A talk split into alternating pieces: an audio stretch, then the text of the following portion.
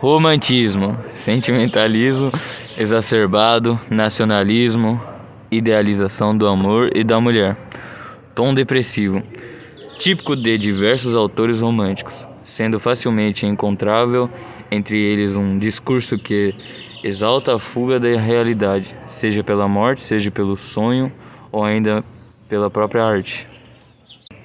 Fases do romantismo. O romantismo possui três fases: indianismo, ultrarromantismo e a geração social. Cada uma dessas fases tem sua característica própria e autores de destaque. Tendo como principais autores José de Alencar, Gonçalves Dias, Álvares de Azevedo, Castro Alves. É, a obra que a gente escolheu foi Os Miseráveis de Victor Hugo. Que é, Os Miseráveis é quase um livro que narra a situação política e social da população francesa no século XIX por meio do personagem Jean Valjean por meio do protagonista Jean Valjean, o romance faz as críticas da sociedade francesa da época, desde a desigualdade social aos dilemas morais individuais das pessoas.